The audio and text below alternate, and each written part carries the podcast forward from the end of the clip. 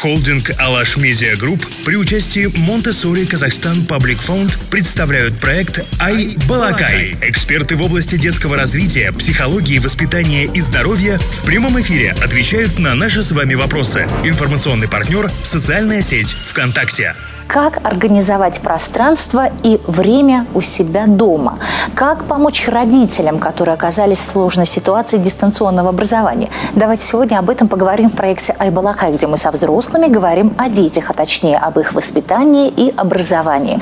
Наш сегодняшний гость – кандидат психологических наук, старший преподаватель кафедры психологии КАЗНУИ, психолог Республиканского научно-психического центра, а, практик с 25-летним стажем Сандуаш Кудабер Сергенова.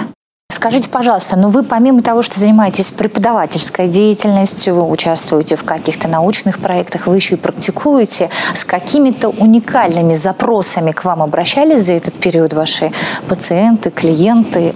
Наш Центр психического здоровья организовал горячую линию. И, в общем-то, я один из как бы консультантов линии онлайн.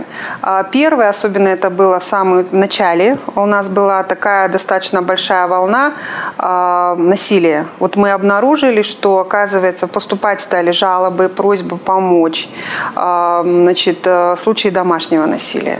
Вот такие вещи у нас выявились. Вот это первое, что нас насторожило. А, второй момент – это страхи а, переживания, боязнь заразиться. Вот первый мой звонок на линии был а, женщина 45 лет, которая была в панике, она боялась даже к двери подойти. Вот такое было состояние. Да? Процентов 40 э, – это чисто э, вопросы, связанные с ковид, э, и 60% – это обычные телефонные звонки, которые бывают на телефон доверия, ну, с разными вопросами, жизненными ситуациями. Были и подростки, были взрослые, но вот что касается ковид, это вопросы относительно, вот прежде всего, это психологическое состояние.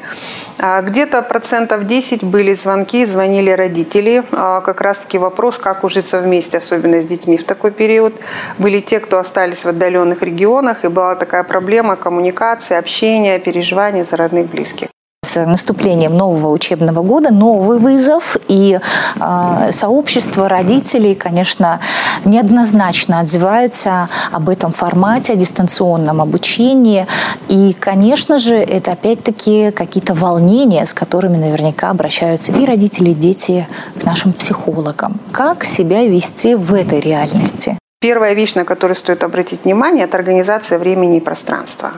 А, в зарубежных источниках пишите «организуйте рутину», но по сути это организация режима дня – а, все вещи воспринимаются более спокойно и принимаются к нами, когда это дела для нас привычны, особенно это если касается детей. То есть если определенный график, мы когда-то ложимся спать, когда-то садимся за уроки, когда-то мы начинаем работать, мы привыкаем. И если первое, э, что мы должны сделать, если вот я бы сказала и сама постаралась это организовать у себя дома, это более-менее привычный такой режим работы. То есть спать мы ложимся примерно в одно время, занять это примерно в одно и то же время практически каждый день.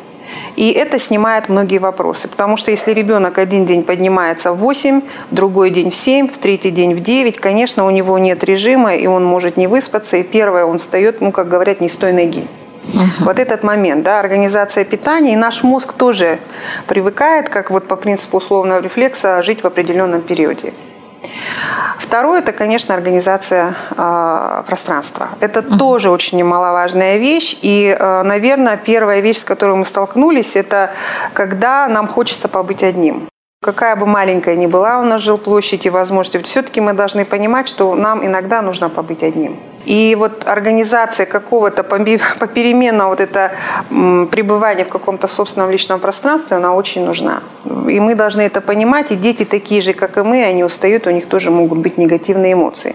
Почему-то, когда мы с работы пришли, мы это понимаем, и мы как-то спокойнее относимся, когда у нас дети начинают капризничать, нервничать, нам это всегда не нравится. То есть иногда нужно давать детям возможность эти эмоции переживать. Им тоже плохо, они тоже привыкают, они тоже решились, лишились привычных личной среды, и это а, мы должны принять и реагировать на это спокойно. Чем младше ребенок, тем, конечно, вот этот антураж организации места должен быть больше. Ну, например, а, я занимаюсь, у меня где-то стоит компьютер, да, значит, можно даже одежду переодеть. Вот я ту комнату иду, Ну, может быть, это не будет школьный костюм, у него может быть неудобно сидеть, но все-таки это другая одежда. Вот для ребенка внешне вот этот антураж, организация места, пространство, да, и мы э, не должны ни в коем случае там с пирожком или там со стаканчиком чая туда подходить, потому что он учится, так же, как бы он находился в школе, да.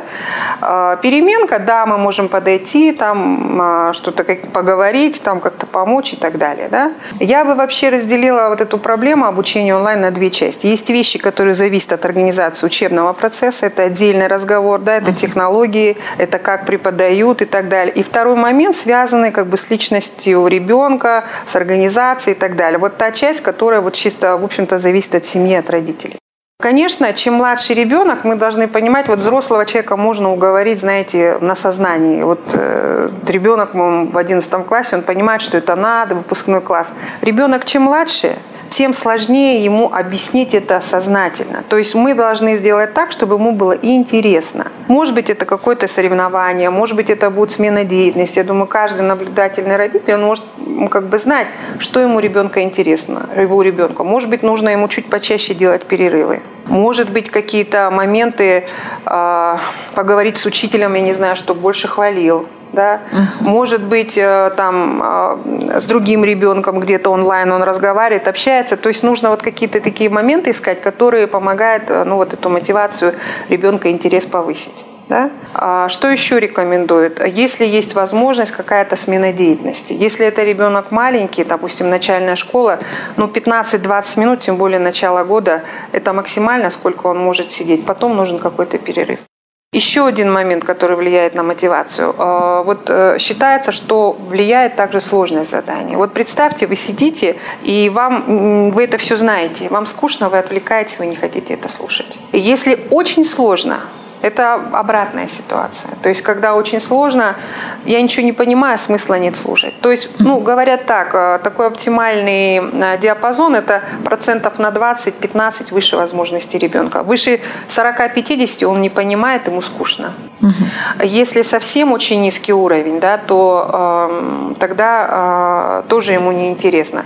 Я думаю, что родитель всегда должен быть в контакте с педагогом, с учителем, с воспитателем или там с кем там, потому что шестилетки сейчас у нас тоже занимают в таком режиме, да, посмотрели уровень ребенка, может быть, ему дать дополнительное задание, а, там, позвонят родителям, скажут, да, или вы сами можете дать, либо наоборот, ну, как-то помочь какие-то вещи ему освоить. Еще очень важный момент, с которым вот я тоже сталкиваюсь, когда у нас проходят консультации. Э, знаете, приходит мама 14-летнего, 15-летнего ребенка и говорит, вот вы знаете, он меня такой не самостоятельный, он не может сам выбрать друзей, он все время ждет, пока я ему что-то скажу, приготовлю, у него нет инициативы, помогите, пожалуйста. Когда мы начинаем беседовать, выясняется, что до 14 лет за него все делали, он никогда ничего не выбирал, он никогда ничего не пробовал самостоятельно. Такие вещи, ну, как бы они не появляются по мановению палочки. И если ваш ребенок таким вещам не приучен, то уже нужно понимать, что результаты они будут через какое-то время. Какой-то вопрос жизненный решается семейный, можно у ребенка спросить, а как вот ты думаешь? Хотя бы начать с этого, да? Какая-то зона ответственности, не знаю, полить цветы, убрать свою кровать, да? И чтобы он сделал. Пусть он как бы сделает медленно, пусть он сделает неправильно, да? Но он будет пробовать, он будет делать это самостоятельно, у него будет привычка делать что-то самостоятельно. Детская благотворительная организация Childhood Trust выразила обеспокоенность психологическим состоянием здоровья у детей после пандемии коронавируса и введенных для борьбы с ней мер. Так вот, согласно докладу организации, многие дети столкнулись с серьезными психологическими проблемами, в том числе посттравматическим стрессовым расстройством. И на ухудшение их психологического состояния влияет страх из-за риска заразиться вирусом, заразить своих близких или потерять тех, кого они любят, отмечают отмечают авторы доклада. Вот хотелось бы спросить, каковы масштабы проблемы у нас в Казахстане? И вообще, если говорить о каких-то детских э, психических заболеваниях, чаще всего о чем мы говорим, когда мы имеем в виду именно данные болезни? К сожалению, прям таких точных статистических данных я вам дать не могу, но в целом я хочу отметить, что вот э, наиболее часто встречаются, и сейчас наверняка вот в период пандемии может обостряться, это э, пограничные расстройства, мы ли говорим неврозы, невротические реакции. Это такие состояния, на возникновение которых влияет именно социально-психологические внешние факторы, в том числе э, макроуровень, это государство, страна, и микроуровень, это семья, конечно. Да? Прежде всего семья, чем младший ребенок, когда вот я училась, нам всегда говорили, младший ребенок, ищи проблему в окружении, в семье. Чем младший возраст, тем больше вот это окружение оказывает влияние. Почему? Ребенок может сути не понимать мышлением, интеллектом, но он всегда чувствует. Да? Поэтому, конечно, э, в целом у населения и касаемо э, детской нашей популяции, да, то, конечно, это вот страхи, тревога, волнение э, есть тоже, имеет место быть. Почему? Я думаю, первая вещь – это, ну вот так скажем, особенность детского сознания, оно немножко другое. Вот дети же верят во всяких бабаек, там, э, в зубных фей, в бармалеев. Они реально их боятся. Почему? Потому что они совсем по-другому это воспринимают. Не как мы взрослые, они воспринимают это как реальность.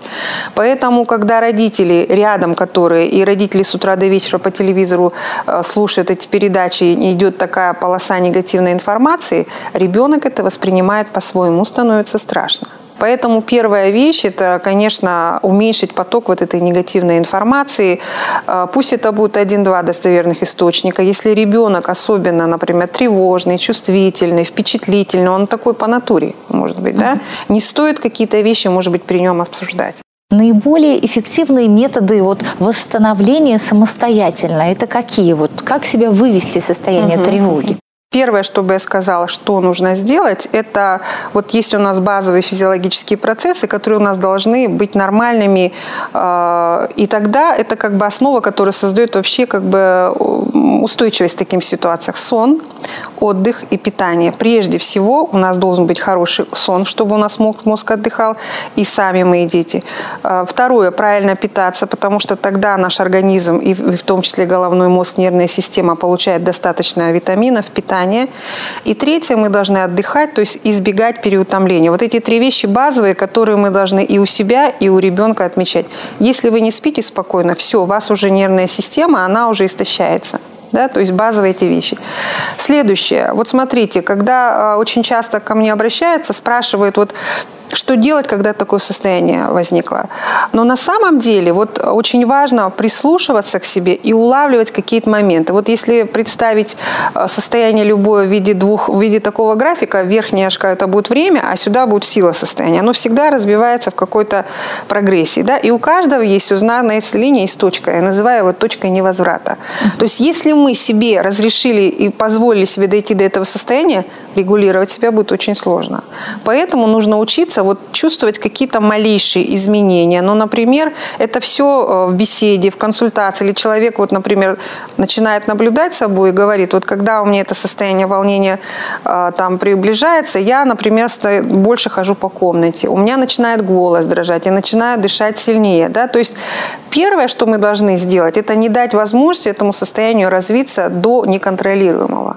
Соответственно, как только у меня это состояние начинает развиваться, я должен делать что-то, чтобы его поменять. Кому-то помогает встать, походить кому-то продышаться, кому-то позвонить другу и высказаться. Да, я это называю вот такая психологическая аптечка. Вы замечали, что когда мы нервничаем или когда мы спокойны, у нас разное дыхание. То есть вот дыхание, ну, например, есть такое дыхание по методу квадрата. Раз, вдох, и до четырех считаем. Там раз, два, три, четыре, выдох, да. Можно с паузами. То есть наше дыхание, оно, э, в общем-то, обратно через дыхание, мы через него можем э, повлиять на наше психоэмоциональное состояние. То есть получается здесь зависимость такая, как наши эмоции, например, страх влияет на то, что физиология меняет, потому что паника – это совокупность такая различных симптомов. И наоборот, если мы через свое состояние начинаем управлять, через дыхание, мы влияем на свое э, психологическое эмоциональное состояние. Вот есть такое состояние ипохондрия, когда мы uh-huh. очень болезненно относимся к нашему здоровью, а есть такая, знаете, сейчас называется кибер-ипохондрики. Кибер-ипохондрики, uh-huh. вот правильно.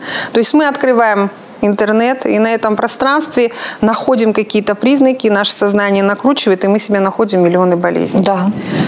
80%, вот я работаю в психосоматическом отделении со взрослыми пациентами, 80% а, диагнозов, которые люди себя выставляют, абсолютно не соответствуют действительности. То есть, в принципе, это возможная не паническая атака. Да? То есть, если вы уже прям так подозреваете, то лучше уже там обратиться к специалисту, э, ну, как бы человеку, который, наблюдая за вами, может вам обратную связь какую-то дать. Наша линия бесплатная в Центре психического здоровья. Можно позвонить специалистам, проконсультироваться. Да? Какой у вас номер? Э, вы знаете, это э, сайт COVID-19 Mental KZ. Вы можете э, туда выйти, выбрать любого специалиста, оставляете заявку, удобное для вас время, и тот специалист, которым вы выбрали, Орша, Казахша, с вами свяжется в удобное для вас время. Сейчас мы работаем на площадке Zoom. В среднем где-то полчаса дается на одну консультацию, плюс-минус. То есть вы можете получить адекватную, правильную информацию. Специалист может оценить ваше состояние и дать какие-то советы, рекомендации непосредственно вам. К завершению нашей беседы не могу у вас не поинтересоваться. В формате Блиц-опроса хотелось бы узнать веские рекомендации такого эксперта, как вы.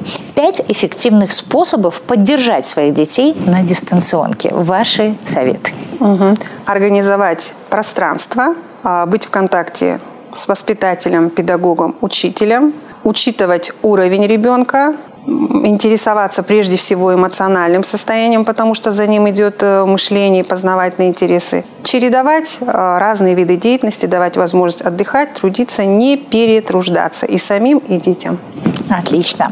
Ну и, конечно же, пять универсальных советов, как победить тревогу. А, первое, э, значит, не давать этому состоянию развиваться до неконтролируемого, а, практиковать различные практики дыхательные, медитации, то есть телесные. Чем больше мы напряжены физически наше тело, тем мы больше скованы ментально.